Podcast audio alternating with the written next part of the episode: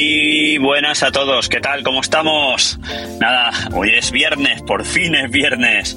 Y casi, casi me como la semana entera y no grabo el podcast y eso que tengo algunas cosas que contaros, pero entre pitos y flautas y viaje a Ibiza, que como ya os he dicho en otras ocasiones, hacía tiempo que no iba para Ibiza y, bueno, tenía muchas cosas que ver, muchas reuniones, eh, muchas horas para visitar y la verdad es que, como digo, entre una cosa y otra casi se me echa el tiempo encima.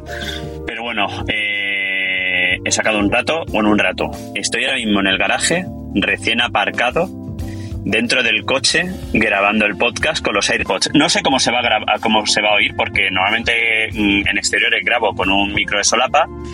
eh, y esta vez estoy grabando con los AirPods, así que ya me diréis vosotros cómo se oye. Espero que se oiga lo mejor posible, porque no voy a tener tiempo para poder volver a grabar otra vez el podcast, ya que esta ta- bueno, ahora me voy a la oficina a ver correos, contestar correos, y esta tarde, si no pasa nada, recojo la autocaravana, recojo a la familia y nos vamos a Murcia. Nos vamos a Murcia a pasar el fin de semana eh, con unos amigos, ¿vale? Porque queremos ver ahí unas cosas para final de año, que queremos ir por allí.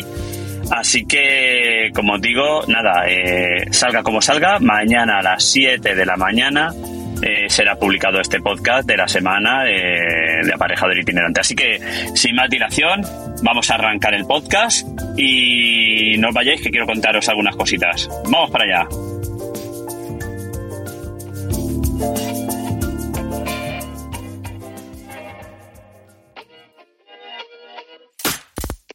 Estás escuchando Aparejador Itinerante, un podcast donde te explicamos el día a día de un arquitecto técnico. Pues sí, el día de un arquitecto técnico y hoy os voy a contar eh, de dónde vengo.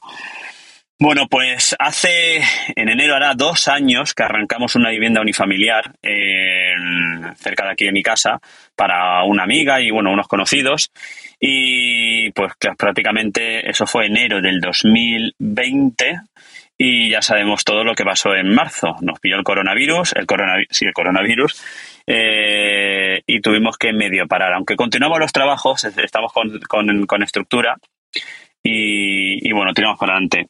Pero ¿qué, volvió a pasar? Bueno, pues este tipo de obras al final, eh, que lo hace una familia con, con sus propios recursos, eh, con la idea de ir haciéndolo poco a poco, bueno, pues la obra se va dilatando en el tiempo, se va dilatando, se va dilatando, y nos encontramos en noviembre del 2021 y acabamos prácticamente de empezar con las instalaciones. Eh, quiere decirse que en el mejor de los casos aún nos quedarán unos cinco mesecitos para acabar la obra y en el peor de los casos otro año más.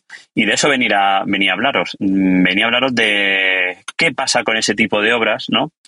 que nosotros hemos presupuestado eh, bueno, con un plazo normal, un plazo de unos 10, 12 meses de ejecución y nos encontramos que estamos ya en pues en 24, 36, 48 meses, vamos, que se dilata más de lo previsto.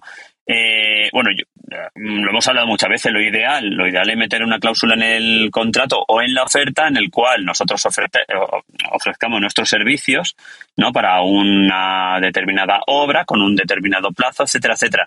Y en el caso de que, eh, pues eso, la obra se dilate en el tiempo, pues eh, llegará incluso a cobrar una, una facturita mensual por estar por seguir prestando servicios, porque hay que tener en cuenta que al final nosotros, eh, yo por lo menos así hago mis presupuestos, yo no presupuesto realmente por un trabajo que voy a ejecutar, que también, ¿no? Pero sobre todo lo hago por, por el tiempo que le voy a dedicar.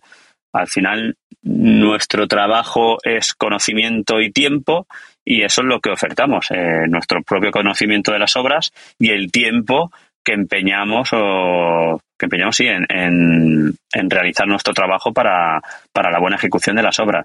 Y cuando ese tiempo al final se dilata, se dilata, se dilata, se dilata y no le ves el final, pues llega un momento en el cual te tienes que plantear realmente si tienes que, que pasar un incremento de presupuesto o, o ver qué haces. En este caso, esta obra, eh, bueno, pues era, como digo, para unos conocidos amigos y, y le hice precio amigo, eh, pues eso, para, bueno, para hacer un favor. Un favor no, tampoco, ¿vale? Para, bueno, para hacer en la obra. ya me entendéis. Y, claro, te debates ahora en qué hacer, ¿no? Eh, yo seguramente en este caso no pase ningún incremento, aunque sí que os aconsejo que lo hagáis. Fijaos qué, incongruencia, ¿no? Pero sobre todo sí que quería comentaros en, en, qué vamos haciendo. Fijaos, yo la obra en abril del 2021 prácticamente se quedó parada. Abril o marzo, febrero, marzo, abril, se quedó parada.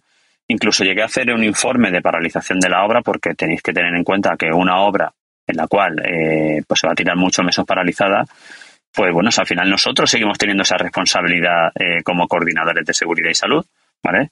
De que imaginas que pueda entrar algún niño a la obra, que tenga un accidente y aunque esté todo en regla, todo perfecto, pero bueno, ya nos va a tocar dar explicaciones y, y, esto. Yo os aconsejo en ese caso, como os estoy diciendo, hacer un acta de paralización. Aquí en este caso se hizo eh, pues eso para evitar problemas, para evitar eh, la posible entrada de una persona que no ajena a la obra y que tuviera cualquier problema. Eh, hay un modelo, yo entiendo que en todos los colegios está, en el de Alicante está, hay un modelo de acta de paralización en el cual al final lo que indicas es el por qué esa obra se paraliza en el tiempo, si es una paralización temporal o no, o es, formal ya para, para el total de la obra.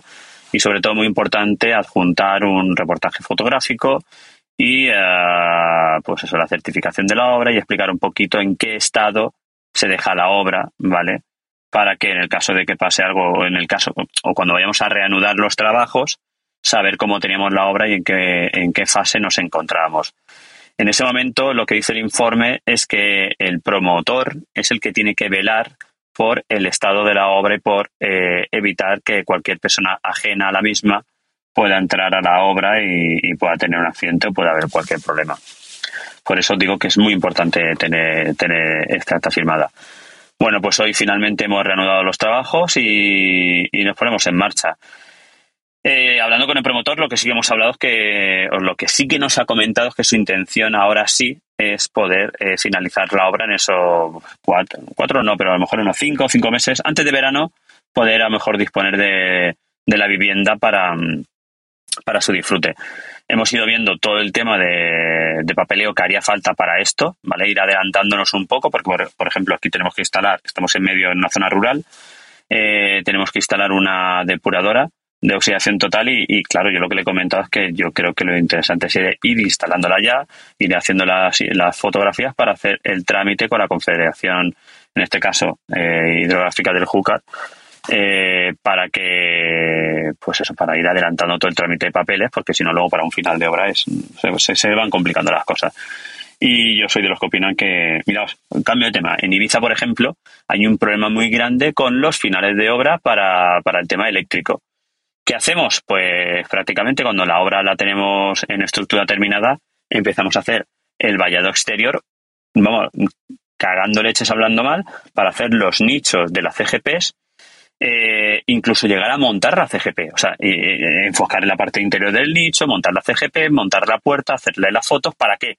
Para iniciar el trámite, porque en Ibiza se lleva mm, muchísimo tiempo, o sea, hay, veces que llega a tardar hasta 5 o 6 meses desde que tú finalizas tu obra y solicitas el enganche hasta que te dan el enganche, o sea, es una barbaridad. Con lo cual, cuando antes empieces este trámite, te aseguras de que por lo menos cuando vayas a entregar la obra, ya tengas, mmm, lo tengas todo más o menos ya tramitado. Para que sea solamente presentar final de, obra de arquitecto aparejador, el resto de cometidas que ya están en ejecución. Bueno, el resto de documentación, pero sí que la parte donde tenemos un cuello de botella, resolverlo lo antes posible. Y aquí en este caso, el cuello de botella lo tenemos con, con, con la depuradora. Con lo cual, cuando antes empecemos a tramitar toda esta documentación, pues como digo, mucho mejor para todos. Así que, pues eso, hemos estado pegando una vueltecita a todos estos temas y ir viéndolos con el fontanero, con, con el yesaire que ya lo tenemos por allí pegando yeso. Eh, que fíjate, la, la compañera arquitecta eh, me comentaba que hacía mucho tiempo que no había un yesaire. Y la verdad es que te pones a pensar y con, bueno, prácticamente todas las viviendas estamos haciendo la Sempladur, el yeso se ve poco, poco, poco en obra. Eh, Mm, yo no sé por qué, yo por ejemplo, yo en mi caso sí que lo, veo bastante porque las villas de lujo que hacemos el cliente no quiere, no quiere pladur. El pladur no lo quiere para nada. Quiere ladrillo como el de toda la vida, como decía el anuncio, el lucido ambas caras con, con su yeso eh, amaestreado y luego su capa de, de, emplastecido antes de la pintura, lijado, mano de fondo, dos manos de pintura, etcétera, etcétera. ¿Vale? Pero sí que es verdad que son oficios que al final, fijaos, este hombre tenía sesenta y tantos años, eh, su hijo no quería continuar con, con el negocio familiar, ¿vale? Que se lo hemos preguntado, no lo ha comentado. Y yo lo que vengo diciendo hace mucho tiempo, en 10 años, vamos a ver en 10 años qué nos hace las obras. En 10 años nos quedamos sin, sin profesionales de muchos, muchos, muchos gremios y, vamos a tener realmente, vamos a tener un problema.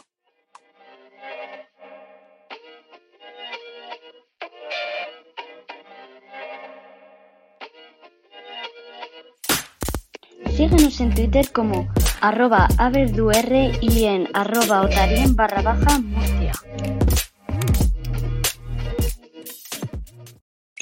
Y nada más, chicos, esto es lo que venía a contaros hoy. Eh, como digo, voy al despacho a ver si termino de contestar los cuatro o cinco correos. Este fin de semana nos vamos de, de viaje, pero, pero eso sí, me llevo el ordenador que tengo que hacer un par de mediciones de, de un par de proyectos nuevos. Y, y, los que somos autónomos tenemos eso, no, no tenemos fin y, y menos siendo itinerante, que hasta en la caravana o autocaravana seguimos, seguimos trabajando.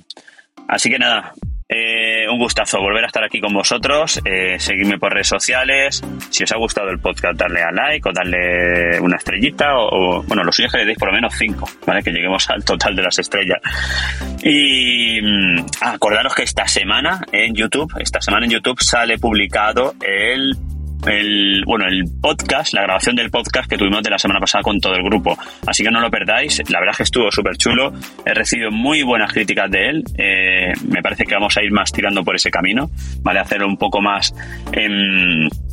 Eh, bueno, tratar un poco eh, los temas un poco más relacionados con la construcción y con los aparejadores, pero sobre todo con, con lo que nos preocupa a, nosotros también como personas, ¿vale? Así que nada, sin más, eh, me despido. Soy Antonio Verdú, que lo he dicho al principio, de aparejador itinerante. Si tenéis cualquier duda podéis encontrarme en podcast.iestudio.es y bueno, en cualquier podcatcher me podéis seguir, en YouTube y por teléfono. ¿Sabéis? Me podéis llamar por teléfono cuando queráis que aquí estoy. Sin más, me despido. Hasta luego.